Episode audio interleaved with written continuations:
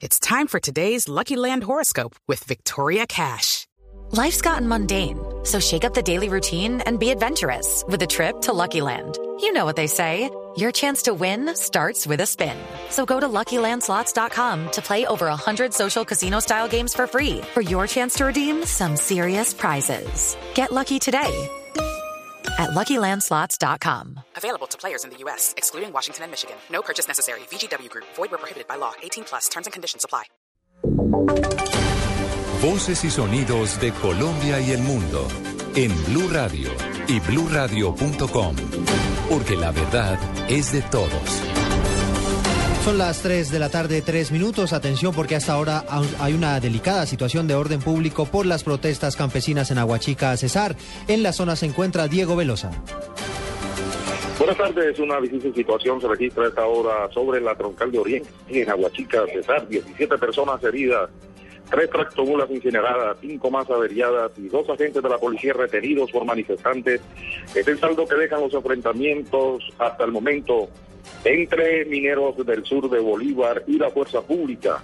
Recordemos que los mineros del sur de Bolívar protestan para que el gobierno nacional les atienda la petición de legalizar la minería artesanal. Ellos desde hace 26 días se encuentran ubicados en el Cerro de los Chivos, en el municipio de Aguachica. Una protesta que era pacífica, pero que en las últimas horas se tornó en difícil de orden público. La troncal de Oriente permanece bloqueada y a lo largo de esta carretera se ven centenares de vehículos. En las próximas horas, un personal de 400 miembros del ESMAD llegará desde Bogotá a reforzar la seguridad en esta parte del territorio nacional. En el municipio fue declarada la ley seca mientras se solucionan los inconvenientes sobre la vía. Información con Diego Velosa, Blue Radio. Gracias, Diego. El distrito está planteando que la rumba en la conocida como Cuadra Picha sea hasta las 6 de la mañana. La razón es Daniela Morales. Eduardo, buenas tardes. El secretario de Gobierno, Guillermo Alfonso Jaramillo, anunció que en la primero de mayo, en la zona conocida como Cuadra Alegre, se crearán lugares con todas las condiciones para extender los horarios de fiesta hasta las 6 de la mañana.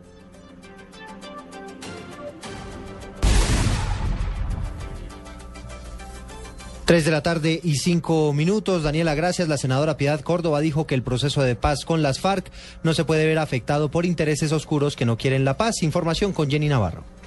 La ex senadora Pia Córdoba también se refirió a la carta de alias Timochenko en la que dice que ha dado órdenes a los voceros de la FARC, al equipo negociador en La Habana, para que en un informe detallado sea publicado sobre lo que está pasando en las conversaciones de paz. La ex senadora Pia Córdoba dijo que la confidencialidad ya está rota.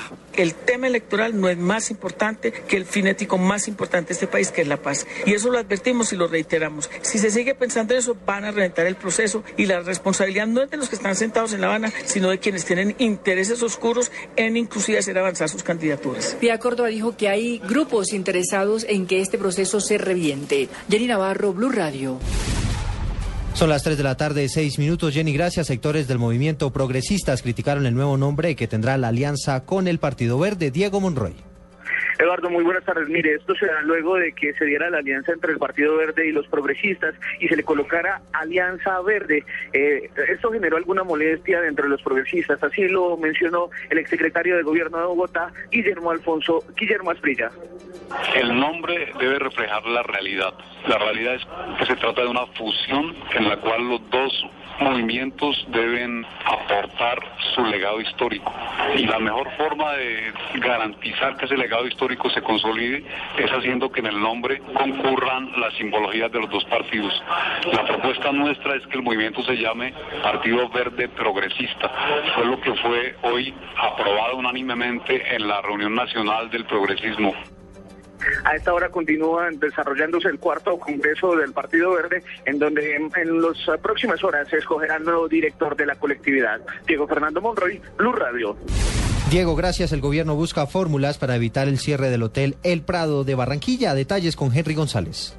La nueva directora del Departamento Nacional de Planeación, Tatiana Orozco, dijo que el Gobierno Nacional hará todo el esfuerzo posible para que el Hotel El Prado de Barranquilla siga funcionando y no entre en receso por parte de la Dirección Nacional de Estupefacientes. La funcionaria agregó que agilizará el proceso para que entidades privadas empiecen a manejar ese hotel y de esta manera se fortalezca el turismo en la región Caribe. Es de recordar que el pasado 16 de septiembre, la agente liquidadora de la Dirección Nacional de Estupefacientes, María Mercedes Perry, le había pedido al Ministerio de Trabajo su autorización para suspender los contratos por cláusula temporal hasta por 120 días del hotel, debido a la inviabilidad financiera y al grave deterioro que presenta el Hotel El Prado. Henry González, Blue Radio.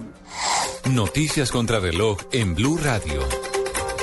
3 de la tarde, 8 minutos. Noticia en desarrollo. La Fuerza Aérea envió helicópteros para sofocar incendios forestales en 16 municipios de Tolima y Cundinamarca y se estima que se han visto afectadas 500 hectáreas de bosques por 19 incendios. Estamos atentos al cambio de sexo que sufrirá un niño de 6 años en Argentina luego de que el gobierno de la provincia de Buenos Aires lo autorizara. Y la cifra son los 740 millones de dólares que fueron puestos de multa por Estados Unidos a nueve firmas japonesas de autopartes por los altos precios, lo que afecta la industria automotriz. Más información y noticias en blurradio.com. Continúen con Blog Deportivo.